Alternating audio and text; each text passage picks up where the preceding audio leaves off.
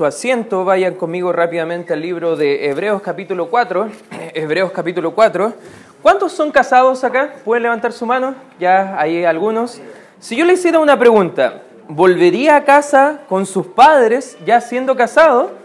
Bueno, espero que muchos digamos, no, o sea, yo ya salí de la casa de mis padres, yo ya, ya no, mis padres no, no quiero que vivir nuevamente en la casa de mis padres porque eso significaría a lo mejor que mis padres me digan lo que yo debo hacer o cosas por el estilo que para los casados ya entienden, ya entienden que saliendo parece que no hay, no hay una opción de volver atrás. Incluso cuando nosotros vemos, incluso hemos ido a algunos lugares que tú pensarías, yo no quiero volver a ir nunca más a ese sector. Por ejemplo, si te invitan a un lugar donde la comida no es muy rica, tú pensarías, no, no quiero volver ahí, no quiero volver nuevamente a, a comer a ese lugar. Pero cuando hablamos de la vida espiritual, Quizás muchos de nosotros hemos llegado a un punto donde hemos salido de algunos grupos religiosos donde su énfasis no era el amor a Cristo, su énfasis no era darnos la libertad que tenemos en Cristo, su énfasis no era que nosotros pudiéramos entender la voluntad de Dios y vivir la voluntad de Dios, sino que su énfasis más bien era mantener un número dentro de la iglesia o a lo mejor mantener un control sobre los hermanos de la iglesia. Y justo en este contexto vamos a estar estudiando el día de hoy, no vuelvas a donde ya saliste. Y justo en el contexto del libro de Hebreos va a mostrarnos que estos hermanos tenían la tentación o la lucha, muchas gracias hermano, la tentación o la lucha a volver a la religión de sus padres. ¿Por qué? Ellos estaban pasando dificultades, estaban pasando necesidades. Este libro, recordemos que fue escrito antes del año 70 después de Cristo, por ende todavía el templo judío seguía operando. Muchos que estaban pasando dificultades por el cristianismo iban a Jerusalén y podían ver que todavía el sistema de sacrificios, de corderos, de, de, de perdón de pecado a través de lo que era el sistema de la ley antiguo, seguía operando y algunos al ver eso tenían la tentación quizás de volver a su antiguo sistema de vida. Ellos ya eran creyentes, ya eran cristianos, ya habían puesto su fe en Cristo por fe y arrepentimiento, pero ellos querían volver a las mismas prácticas antiguas. Y a veces nosotros como cristianos somos de la misma forma. Dios nos ha rescatado de nuestra vana manera de vivir, pero a veces nos quedamos con la religión y nos olvidamos que Cristo nos ha hecho libres de una religión. A veces nos quedamos con la intención de querer volver atrás y en este contexto es lo que estaba pasando aquí en el libro de Hebreos capítulo 4, que vamos a estar entrando a la mente de estos hermanos que estaba escribiéndose esta carta, porque debemos recordar que Moisés no condujo al descanso, ya lo estuvimos viendo en el capítulo 3 y 4 al pueblo de Israel, el descanso físico, porque lo condujo ¿quién fue? Josué. Josué entró a la tierra prometida para dar descanso al pueblo de Israel eh, de, su bagaje en el desierto. No fue Aarón el primer, perdón, no fue Aarón en realidad el que trajo el descanso espiritual a estas almas, a pesar de que Aarón fue el primer sumo sacerdote. Y la pregunta que vamos a desarrollarnos y la idea que él, él quiere explicar acá, el sistema de la ley puede dar descanso al alma atribulada. O sea, lo que él quería atestiguar con esto que vamos a estar estudiando el día de hoy, ¿puede la ley, puede la religión dar descanso a tu alma que está pasando problemas, dificultades? Imagínate cuánta gente va hoy en día a diferentes lugares alrededor de nuestro país y en todo el mundo para poder encontrar un descanso para su alma con sistemas religiosos. Por ejemplo, yo recuerdo mi bisabuelita y mi abuelita que para ciertas fiestas religiosas de la religión popular hacían largas caminatas, algunas de rodillas, lastimando sus rodillas, para poder tener el descanso de su alma con respecto a pagar una penitencia. Hay otros que van a iglesias y tratan de hacer algunas prácticas que no son para nosotros, era para Israel en el tiempo antiguo para buscar ese descanso de su alma. Bueno, ellos tenían esta tentación de volver a esa religión, pero acá el contexto o el argumento central de lo que vamos a estudiar en este momento es que Jesucristo es superior a todo este sistema del sacerdocio arónico. Y vamos a ver en el versículo número 14, el capítulo número 4, vamos a empezar el estudio y dice, por tanto, entendiendo que Cristo es nuestro gran descanso, entendiendo que Cristo es superior, ya lo hemos visto, a profetas, es superior a los ángeles, es superior a Moisés, ahora va a mostrarnos que Cristo es superior a Aarón. Y fíjate lo que dice el 14, por tanto, teniendo un gran sumo sacerdote que traspasó los cielos, Jesús, el Hijo de Dios, retengamos nuestra profesión, porque no tenemos un sumo sacerdote que no pueda compadecerse de nuestras debilidades, sino uno que fue tentado en todo según nuestra semejanza, pero como dice, pero sin pecado. Acerquémonos, pues, confiadamente al trono de la gracia para alcanzar misericordia y hallar gracia para el oportuno socorro. ¿En qué forma, hermanos, podemos ver que Jesucristo es superior a Adán? En primer lugar, y si quieres rellenar en tus apuntes, Jesucristo tiene un título superior al que tuvo Aarón. Aarón simplemente fue el sumo sacerdote del pueblo de Israel. Pero él nunca tuvo el título del gran sumo sacerdote. Eso es solamente en la Biblia le corresponde al Señor Jesucristo. Y no solamente eso, sino que él puede tener este título del gran sumo sacerdote o el, el sumo sacerdote más grande de todos, porque él fue 100% Dios y 100% hombre cuando vino a habitar con nosotros acá a la tierra. ¿Cómo lo sabemos? Porque fíjate en el 14, dice, por tanto, teniendo un gran sumo sacerdote que traspasó los cielos, no traspasó el velo como en el ministerio de los sacerdotes de aquel entonces, sino que su ministerio está ahora en los cielos, dice que él traspasó los cielos, ¿quién dice? Jesús, el Hijo de Dios. Ahora, el nombre Jesús significa Salvador identifica con nosotros en nuestra humanidad porque Él tuvo que ser hombre para venir a salvarnos a nosotros los pecadores, pero el título Hijo de Dios afirma su divinidad. Eso significa que Él era tanto humano como divino para poder ministrarnos de una forma mucho más excelente, mucho más superior. Y ese es el título que nos muestra la escritura que es eh, para el Señor Jesucristo. Jesús es mayor en su persona y en su eh, posición delante de Dios el Padre. Ahora el sumo sacerdote Aarón, debemos recordar que era el único que tenía acceso al lugar santísimo en el Antiguo Testamento. Y toda la orden de sumos sacerdotes eran los únicos que podían entrar al lugar santísimo. Cuando estaban en el desierto y todavía estaba el, tabernáculo, habían tres lugares. El atrio, que era como el patio de la carpa o la tienda que era el tabernáculo, estaba el lugar santo donde solamente sacerdotes podrían ingresar y el lugar santísimo, que era lo más profundo donde estaba la presencia misma del Señor, solamente una persona podía entrar una vez al año, que en este caso era el sumo sacerdote Aarón. Ahora, todos los sacerdotes del Antiguo Testamento ministraron quizás o en el tabernáculo o después en el templo, pero solamente uno podría ingresar al lugar santísimo. Pero Jesús hoy en día, Él tiene libre acceso. Incluso Él está sentado actualmente al lado de Dios el Padre y Él puede interceder por nosotros porque Él tiene un título mucho, mucho mayor, muy superior al que tenía aquí Aarón. Fíjate lo que dice el versículo número 14 dice, Jesús el Hijo de Dios, y aquí nos da una, un ánimo o nos muestra algo que debemos saber. Dice, eh, retengamos nuestra profesión. Ahora, si tú ves tus apuntes más abajito ahí, vemos que hay dos cosas que nos van a enseñar este pasaje. En primer lugar, que no hay necesidad de renunciar a nuestra profesión. ¿Qué es la palabra profesión que está ahí? Profesión es una confesión de fe. Era aquella confesión pública que antiguamente tenían ellos, que eran ciudadanos israelitas, por ende pertenecían como una confesión de fe a la religión judía, pero al momento de recibir a Cristo como su Señor, ellos hacían una profesión audible de fe, que ellos eh, creían en Cristo como su Señor y Salvador personal. Romanos 10 nos enseña un poco de eso en el versículo 9, que si confesares con tu boca que Jesús es Él, Señor. Era una profesión, era una confesión de fe.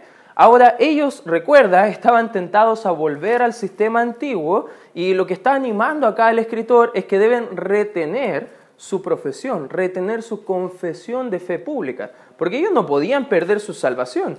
Ellos no podían negar lo que Dios ya había hecho en sus almas, pero sí podían renunciar de forma pública al estilo de vida ahora de una persona que ya había sido salvada por gracia. No se trata de renunciar a la salvación, más bien lo que está mostrando acá el escritor que se trataba de una renuncia pública de la fe en Cristo. ¿Cómo lo hacían? Volviendo atrás en el sistema antiguo que ellos tenían de la ley. ¿Qué más nos muestra en este pasaje? Que no hay necesidad ahora de renunciar, ya que tenemos su ayuda. Anótalo ahí en tus apuntes, ayuda. ¿Cómo lo sabemos? Porque fíjate lo que dice el 15, porque no tenemos un sumo sacerdote que no pueda compadecerse de nuestras debilidades, sino uno que eh, fue tentado, perdón, en todo, según nuestra semejanza, pero como dice, pero sin pecado.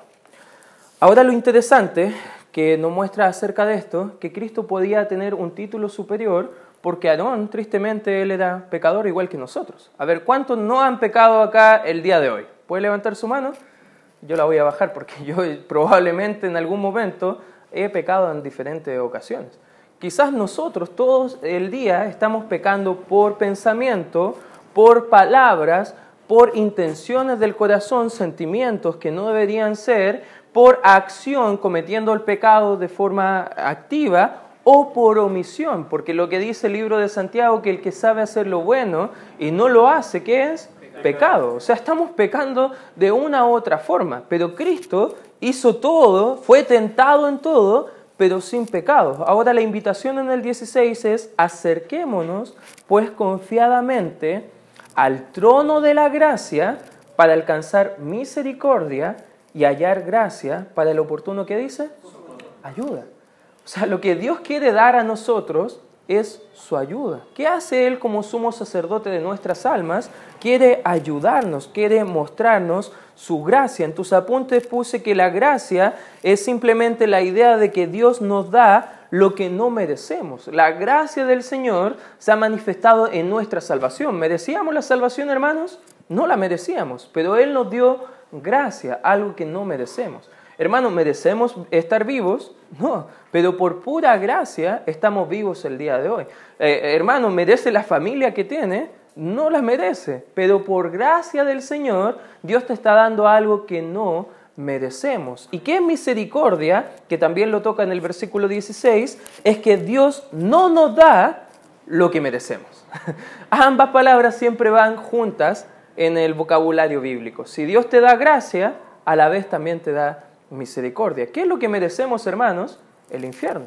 Pero Dios no te da lo que mereces. ¿Pero qué te da? Gracia, algo que tú no mereces. No sé si vas entendiendo la idea que está mostrando acá el escritor. ¿Qué está diciendo? Acérquense, porque yo quiero ayudarles acérquese confiadamente, porque ahora no hay un atrio, no hay un lugar santo, no hay un lugar santísimo, más bien yo abrí todo el acceso completo para que podamos ir al trono del gran Rey Jesús y alcanzar la gracia y la misericordia para cada momento de nuestra vida. Hermano, eso debe animarnos, eso debe estimularnos. Eso debe animarnos a vivir en santidad porque ningún sacerdote podría ministrar en el Antiguo Testamento de esa forma. Solo Jesús provee ayuda para todos los suyos, para todos sus hijos, y eso también debe animarnos a retener nuestra profesión.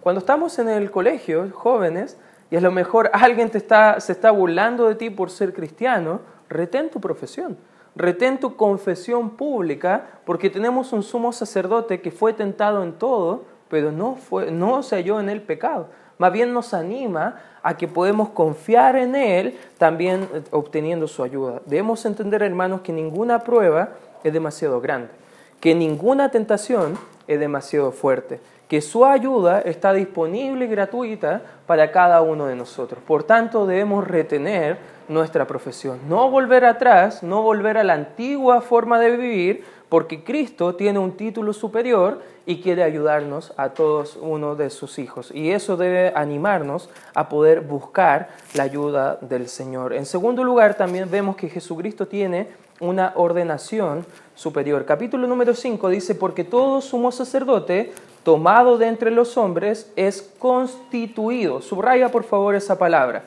a favor de los hombres en lo que a Dios se refiere, pero, perdón, para que presente ofrendas y sacrificios por los pecados. Versículo 4 dice, y nadie toma para sí esta honra, sino el que es llamado por Dios, como lo fue Aarón. Así tampoco Cristo se glorificó a sí mismo haciéndose sumo sacerdote, sino el que le dijo, tú eres mi hijo, yo te he engendrado hoy, como también dice en otro lugar, tú eres sacerdote para siempre, según el orden de Melquisedec. Ahora, ¿por qué la palabra ordenación? Ahora como pastor yo entiendo mucho ese concepto porque pude haber estado sirviendo como pastor por un largo tiempo sin ser ordenado como pastor. Ahora, ¿qué es la ordenación? La ordenación es simplemente un símbolo que otros pastores vienen a poder atestiguar, imponer manos, reconociendo públicamente que la persona está digna o capacitada para poder ministrar con ese oficio. Recordemos que Cristo tiene un título mucho más superior que Aarón. ¿Cuál es ese título? Ser sumo sacerdote para siempre. Ahora, ¿quién le colocó ese título? No fue a sí mismo. No fue que Cristo vino y dijo, ya, yo voy a hacer. No, parece que hubo una confirmación de otras personas. En mi caso, como pastor, yo no, estaba diciendo, oye, ordéname, pastor Jason, otros pastores vengan, ordénenme, porque yo quiero ser pastor, yo, yo ya, ya he reconocido, he ganado la confianza, sino que ellos decidieron ordenarme. Al ver un tiempo, mi vida, mi testimonio, el servicio en la obra, y que ellos pudieran imponer las manos, no con ligereza como hacen muchos en diferentes iglesias, sino después de haber evaluado el ministerio. Ahora Cristo no tuvo que esperar todo ese proceso, solamente tuvo que ser reconocido por la persona que realmente podría reconocerle en su ministerio, que en este caso es el Señor Jesucristo. Ningún hombre podía autoproclamarse perdón, sacerdote, menos el sumo sacerdote, porque otros sacerdotes tenían que votar para que él pudiera ser elegido y además Dios debía confirmar además su presencia si él realmente era el sacerdote indicado para ministrar. Incluso en el Antiguo Testamento siempre me ha llamado la atención que cuando designaban un sumo sacerdote, que no era el que Dios había designado, él tenía que entrar en su profesión antes de entrar al lugar santísimo con una, una marrita, ya una, una cuerda, y cuando él pasaba la línea del velo, y si no era digno o escogido por el Señor, caía muerto, porque la presencia de Dios era tan fuerte que nadie podría entrar si no era aprobado por él previamente. Y de los de afuera, con la marrita, ya parece que sonó fuerte, debe haberse caído, ya no era el escogido, saquémosle chiquillo, ya vamos a enterrar, porque así era la forma. Era la forma que Dios tenía para escoger también a los sacerdotes, que no se designaban a sí mismos, sino que fue Dios y otros. Su ordenación ministerial, en el caso del Señor Jesucristo, fue algo único que vemos en la Escritura. Y vemos cosas bien interesantes en todo eso. Eh, vemos, por ejemplo, acá en el versículo que Él es un sumo sacerdote para siempre. Ahora, el versículo número 6 dice, como también eh, dice en otro lugar, tú eres sacerdote para cuánto dice? Para ¿Eso significa que Él es sumo sacerdote por un tiempo para nuestras almas? No. ¿Es sumo sacerdote solamente cuando vamos a la iglesia y estamos bien con el Señor? ¿Eso dice el texto? A ver, entender esto puede cambiar tu forma de pensar. Porque incluso a lo mejor tú puedes estar mal con el Señor, pero Él sigue intercediendo por ti. Sigue ministrando tu alma. Ahora, eso debe animarte a, no estar en esa posición, porque ¿cómo podríamos actuar de esa forma si Él tiene tanto amor por nosotros? Pero Él es sumo sacerdote hacia nosotros para siempre y según un orden muy diferente y único en la escritura, que es el orden según Melquisedec. Fíjate lo que dice el versículo 6, según el orden de Melquisedec. Por razón del tiempo no lo vamos a buscar, pero en Génesis 14, anótalo por favor por ahí, en el versículo 17 al 24, vemos a este personaje únicamente en este texto como un personaje que estaba siendo activo, donde el mismo Abraham presentó los diezmos a él de, todo lo que había podido dar al Señor, y él como rey y, y sacerdote, él ministró a Dios. En Salmos 110, versículo 4, se hace una mención de este personaje y su nombre significa rey de justicia o también rey de Salem, que significa rey de paz. Ahora el escritor de Hebreos nos trae a la memoria este, este personaje particular porque dice más adelante, y lo vamos a estudiar, que él no tiene ni comienzo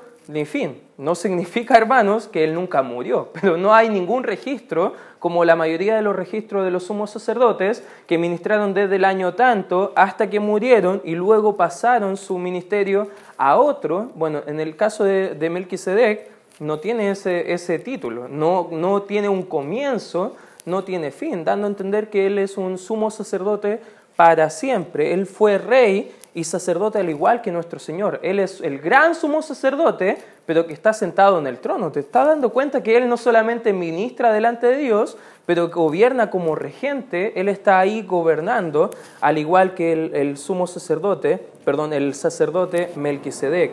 Y también otra cosa que lo hace muy diferente, que no es eh, Melquisedec según el orden de Aarón, porque él viene muchos años antes que Aarón.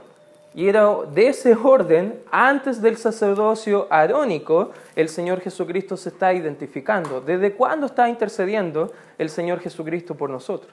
Bueno, desde la eternidad pasada, Él prometió su ayuda, que Él iba a venir como el Cordero inmolado de Dios a quitar el pecado de nuestras almas. En un punto de la historia vino a poder ejecutar, no solamente como sacerdote, pero también como sacrificio, y hizo una sola ofrenda por la expiación de todos nuestros pecados por toda la eternidad. Y eso nos muestra que su ordenación también es mucho más superior a lo que cualquier otro sumo sacerdote podría hacer. Fíjese, en tercer lugar también podemos ver que Jesucristo tiene una compasión también superior. Versículo 2 dice, ¿para qué? Para que se muestre paciente los ignorantes y extraviados, puesto que Él también está rodeado de, de debilidad. Por causa de ella, debe ofrecer por los pecados, tanto por sí mismo como también por el pueblo, y nadie toma para sí esta honra, sino que el que es llamado por Dios, como lo fue Aarón.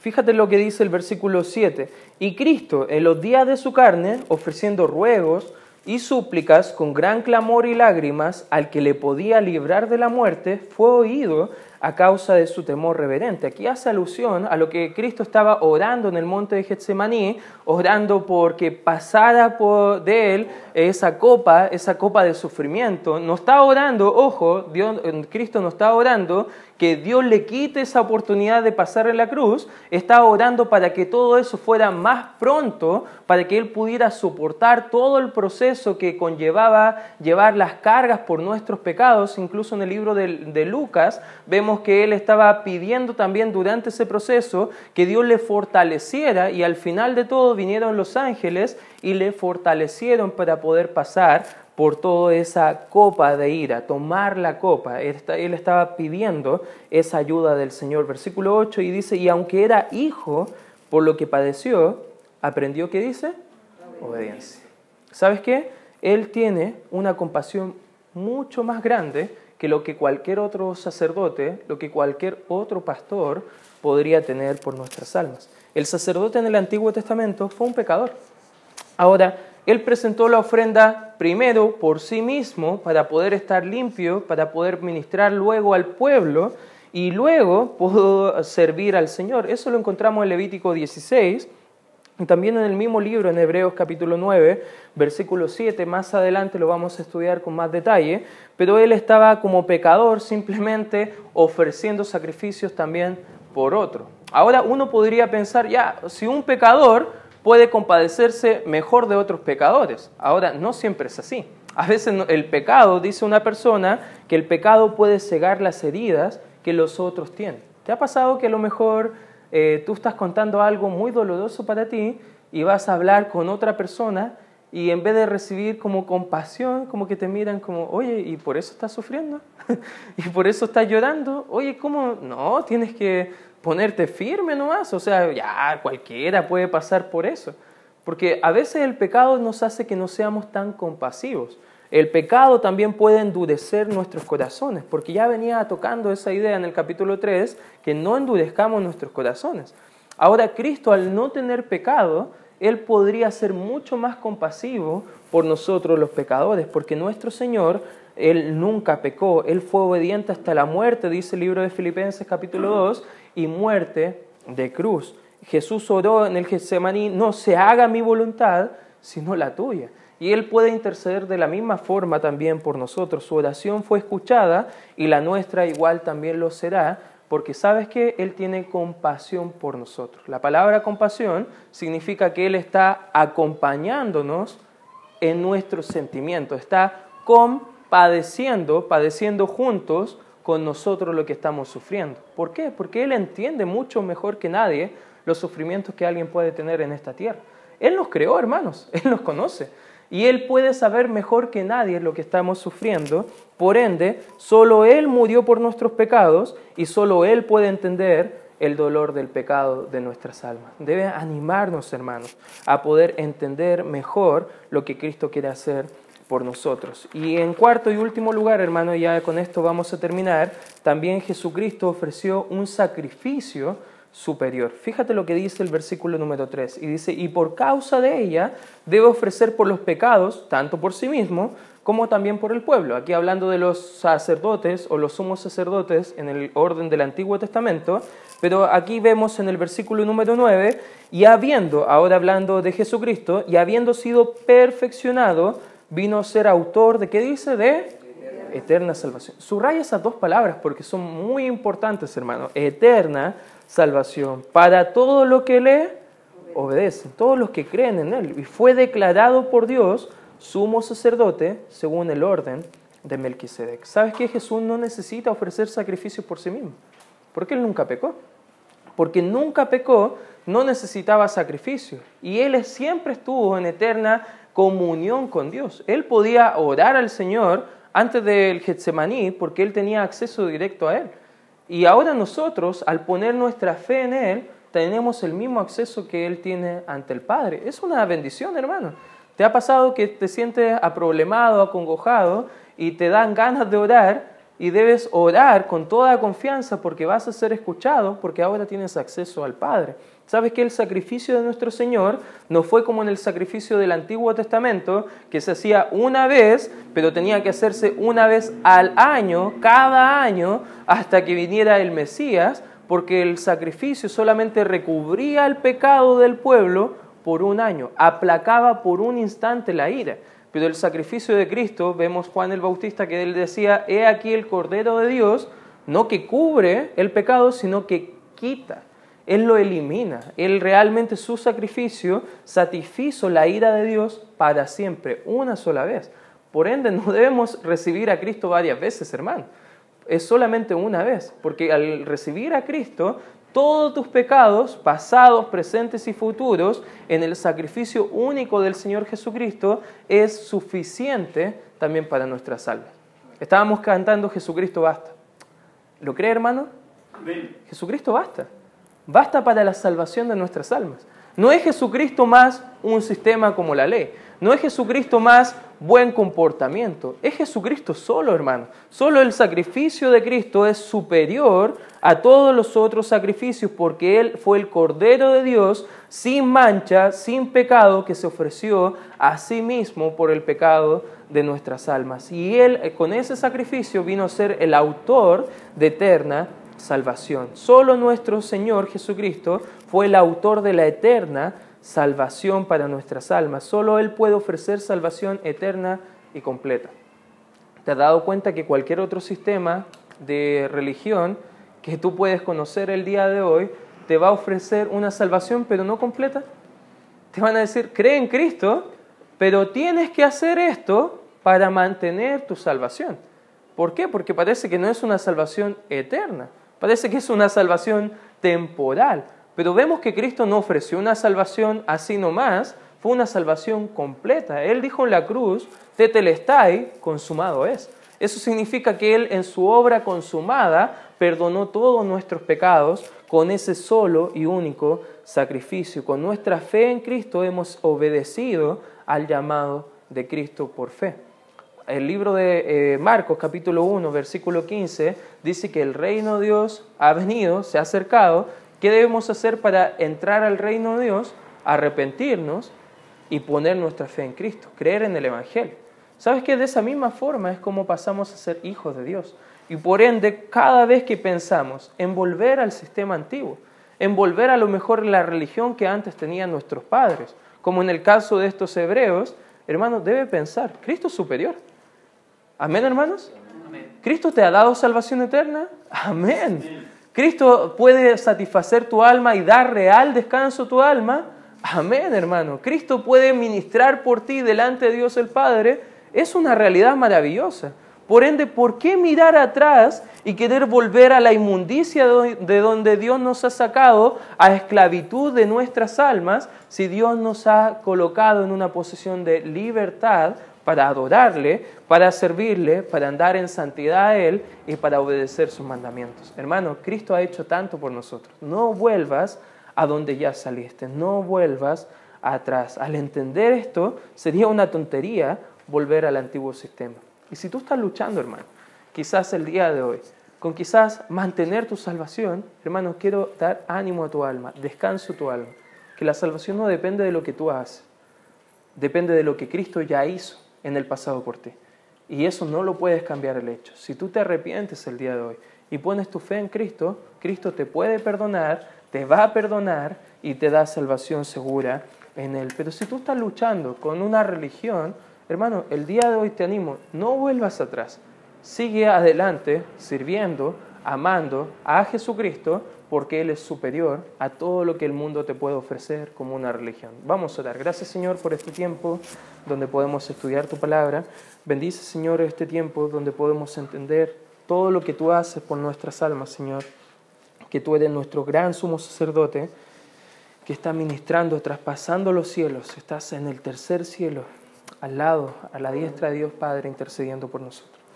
Danos seguridad acerca de nuestra salvación y nuestra comunión contigo, Señor. Y te damos toda la honra y la gloria. En el nombre de Cristo Jesús oramos.